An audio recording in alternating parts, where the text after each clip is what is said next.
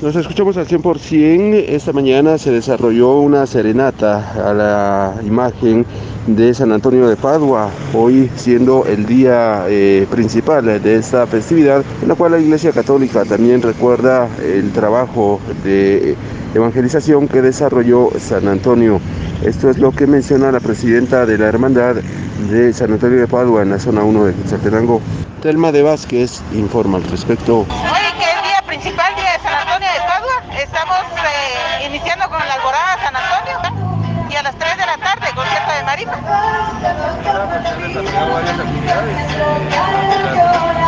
Sí, el 2 de, de junio inició la- el novenario y terminó el 10. El día de ayer, domingo, fue la misa a las 8 de la mañana y concierto de marimba con convite natal.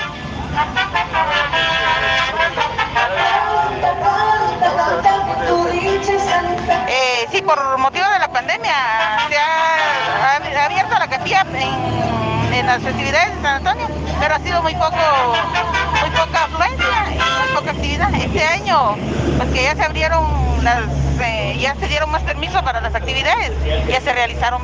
Con esta información retorno a cabina como nos escuchamos.